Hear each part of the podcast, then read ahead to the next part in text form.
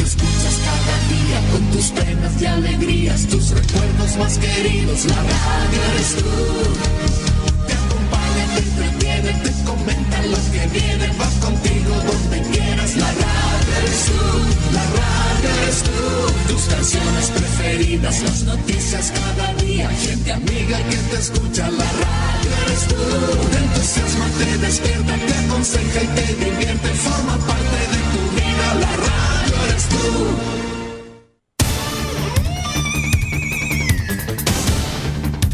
Desde nuestro centro de noticias transmite la red informativa independiente del norte del país. Aquí comienza la edición de cierre de RCI Noticias. Estas son las informaciones.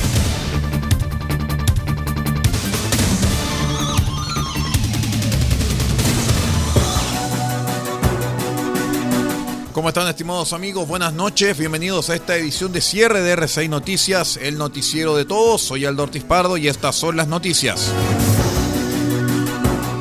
Les cuento que tal y como preveían los expertos y había recomendado el grupo de política monetaria, el Banco Central decidió aplicar durante el martes otra fuerte alza a la tasa de interés que llegará al 4%, su mayor nivel en ocho años. En su reunión de la jornada, el Consejo del ente emisor resolvió por unanimidad de sus miembros incrementar la tasa de interés de política monetaria en 125 puntos base, o sea 1,25%, mismo aumento que se concretó en el encuentro anterior de octubre, que entonces representó la mayor subida en los últimos 20 años. En el comunicado, el central repasa que en el ámbito externo las perspectivas para la actividad mundial se han moderado, especialmente para las economías emergentes. La persistencia de las restricciones de oferta a nivel global han seguido impactando el desempeño de ciertos sectores en un contexto donde los riesgos de la pandemia siguen presentes.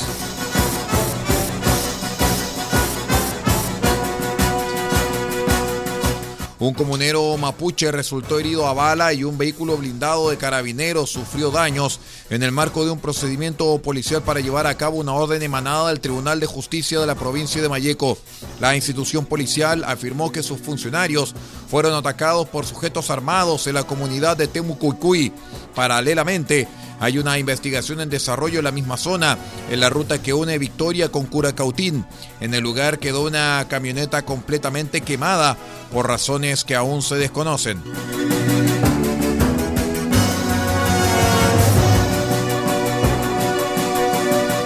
Les cuento que la Fiscalía formalizó el martes al alcalde de Lautaro, el independiente Raúl Schiferli, por el delito de abuso sexual y el juzgado de garantía local le impuso las medidas cautelares de arraigo nacional y prohibición de acercarse a la víctima.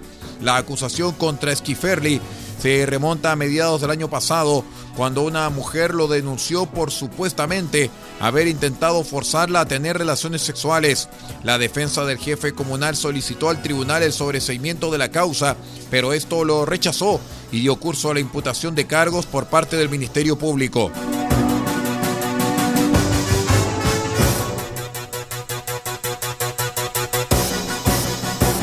Les contamos que los candidatos presidenciales se encaminan a enfrentarse en la segunda vuelta de este domingo 19 de diciembre con el foco puesto en las regiones para reactivar sus apoyos.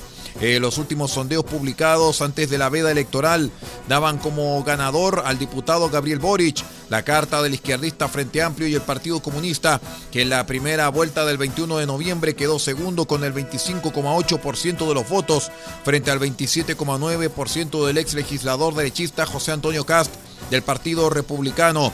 En detalle, el líder conservador obtuvo mayoría en 10 de las 16 regiones en las que está dividido el país en la primera vuelta. Arica, Tarapacá, O'Higgins, Maule, Ñuble, Biobío, Araucanía, Los Ríos, Los Lagos y Aysén. En tanto, el abanderado de Apruebo Dignidad se quedó con Coquimbo, Valparaíso, Metropolitana y Magallanes.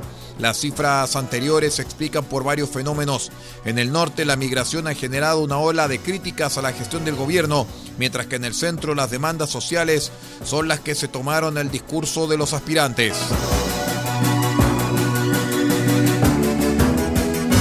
Vamos a una breve pausa y regresamos con más informaciones. Esta es la edición de cierre de RCI Noticias, una presentación de micasino.com y también el Servicio Nacional de Turismo Cernatur Atacama. Espérenos.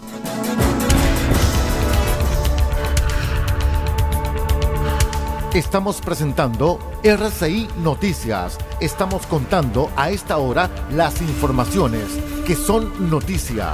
Siga junto a nosotros.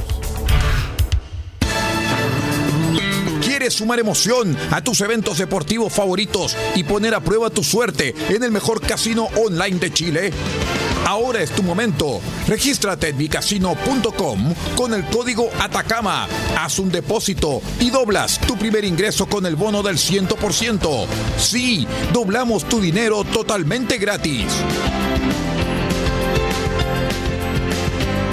Además, cada mes sortearemos 10 millones de pesos para un afortunado entre los nuevos usuarios que realicen su primera apuesta en micasino.com. Y esto es todo gratis, como regalo de bienvenida. ¡Wow! ¿Qué estás esperando? Juega, diviértete, gana y sobre todo cobra. Así de sencillo es en micasino.com.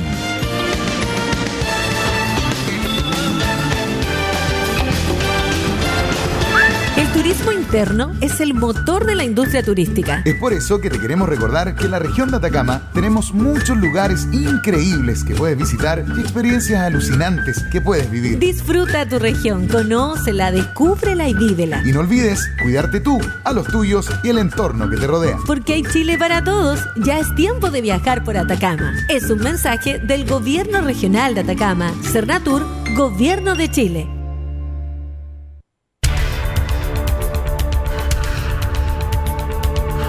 Estamos presentando RCI Noticias. Estamos contando a esta hora las informaciones que son noticia. Siga junto a nosotros.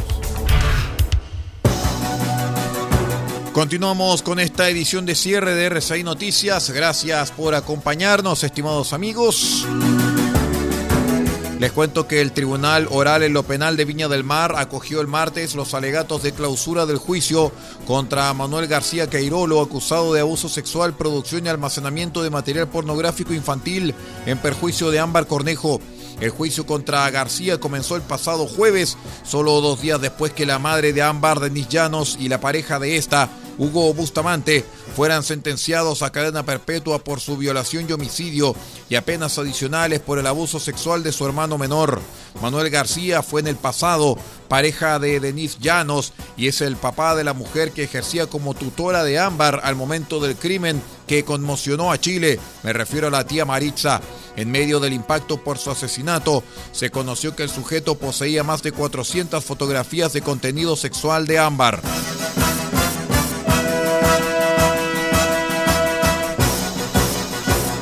La anunciada gira de despedida de Joan Manuel Serrat, que realizará en 2022, confirmó su paso por Chile para realizar su último show.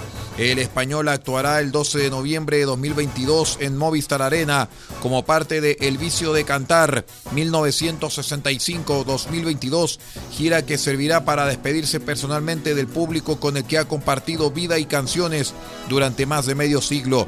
Lo que he decidido es despedirme en persona. No me gustó sentirme despedido por una plaga. Tocaré y compondré en casa. Es posible que grabe un disco, pero no volveré a los escenarios y no me despediré a la francesa, sino como corresponde, dijo semanas atrás. La información del precio y venta de entradas se revelará en los próximos días.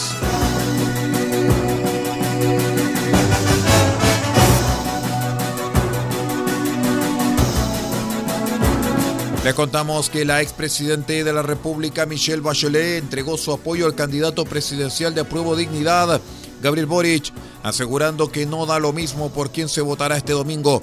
En un registro dado a conocer por su fundación Horizonte Ciudadano, la ex mandatario confirmó que acabo de llegar a Santiago de Chile a pasar mis vacaciones y por supuesto estas fiestas de fin de año con mi familia, pero además he venido a cumplir con mi deber cívico, por lo que este domingo próximo se va a decidir eh, una cosa fundamental. ¿ah? Nadie puede quedar indiferente. Elegir un presidente que asegure que nuestro país pueda realmente continuar en una senda de progreso para todos, una senda de mayor libertad, igualdad, derechos humanos que se respeten, un medio ambiente sostenible y por supuesto la oportunidad de una nueva constitución. Continuó la alta comisionada de las Naciones Unidas para los Derechos Humanos. No da entonces lo mismo por qué candidato se vota. Por eso yo votaré por Gabriel Boric y quiero hacer un llamado a todos mis compatriotas a que asistan a votar y que asistan a votar tranquilamente respetando a los que piensan diferente. Finalizó Michelle Bachelet.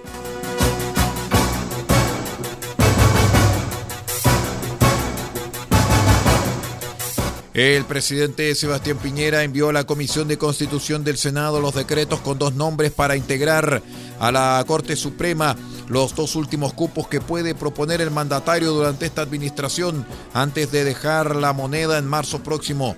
Se trata del juez de la Corte de Apelaciones de San Miguel, Diego Simperti Limaren, de 64 años, para llenar el cupo interno que dejó Rosa María Maggi al cumplir 75, la edad límite para ejercer en el máximo tribunal y quien fue tercero con 11 votos en la quina que elaboró la Suprema el 8 de noviembre y la académico María Cristina Gajardo de 58 años para el cupo externo vacante y que lideró la respectiva quina para este puesto.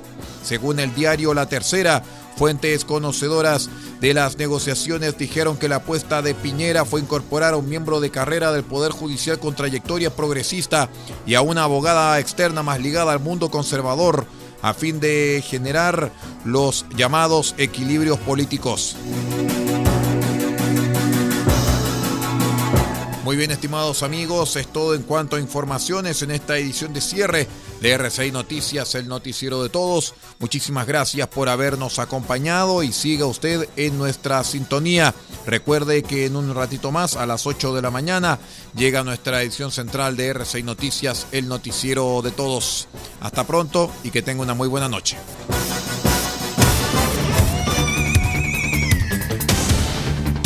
Usted ha quedado completamente informado. Hemos presentado RCI Noticias, edición de cierre. Transmitido por la red informativa independiente del norte del país. Muchas gracias por acompañarnos y continúe en nuestra sintonía.